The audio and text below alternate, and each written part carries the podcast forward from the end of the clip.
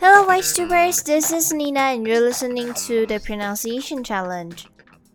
Not able to travel as much as before the pandemic, are you eager to travel abroad? But in reality, many things can get in the way of our travel plans. In this case, is there any other way to satisfy our cravings?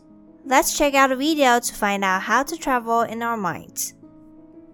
And today's sentence is We should learn regularly to travel around our minds and think it almost as prestigious to sit at home and reflect on the trip we once took to an island as to track to this island encased in our cumbersome bodies.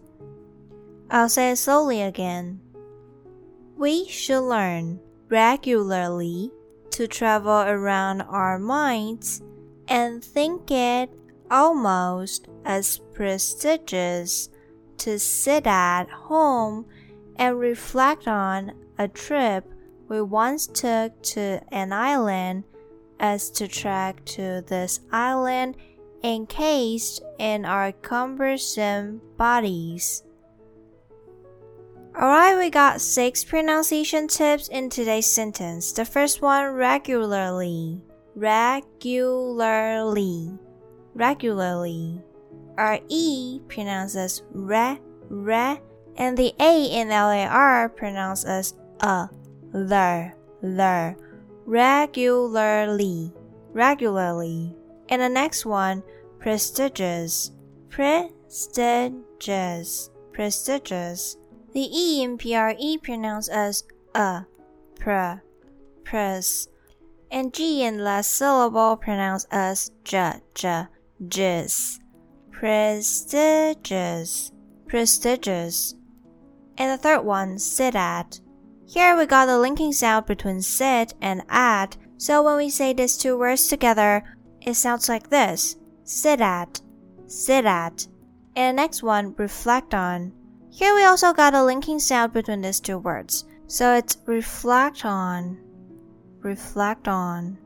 And the next one, track. TRE pronounced as tra, tra, track, track. And the last one, cumbersome, cumbersome. C-U-M pronounces com, com.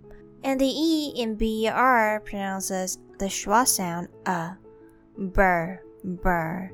And the O in S-O-M-E also pronounces a, some, some, bursome, cumbersome, cumbersome. We should learn regularly to travel around our minds and think it almost as prestigious to sit at home and reflect on the trip we once took to an island as to trek to this island encased in our cumbersome bodies. Moving on to the vocabularies, the first one, prestigious. Prestigious is an adjective and it means very much respected and admired, usually because of being important. For example, Oxford is one of the most prestigious universities in the UK. The next one, trek. Trek is a verb and means to walk a long distance, usually over land such as hills, mountains, or forests. For example, we spend the day trekking through forests and over mountains. And the next one, cumbersome. Cumbersome is an adjective and means awkward because of being large, heavy, or not effective. For example, people might regard a mechanism as too cumbersome. Alright, that's all for today's episode. As most countries around the world gradually lift lockdowns and restrictions, people can't wait to travel again. But you know what? Sometimes you don't need to take plans to travel. There's actually a cheap and flexible way for us to entertain ourselves. You can travel around your mind by recalling the memories of places you've traveled to before. Well, it may feel like a daydream at first, but you'll find it somehow comforting afterward. So close your eyes and give it a shot right now. But before that, don't forget to record today's sentence, and I'll see you next time.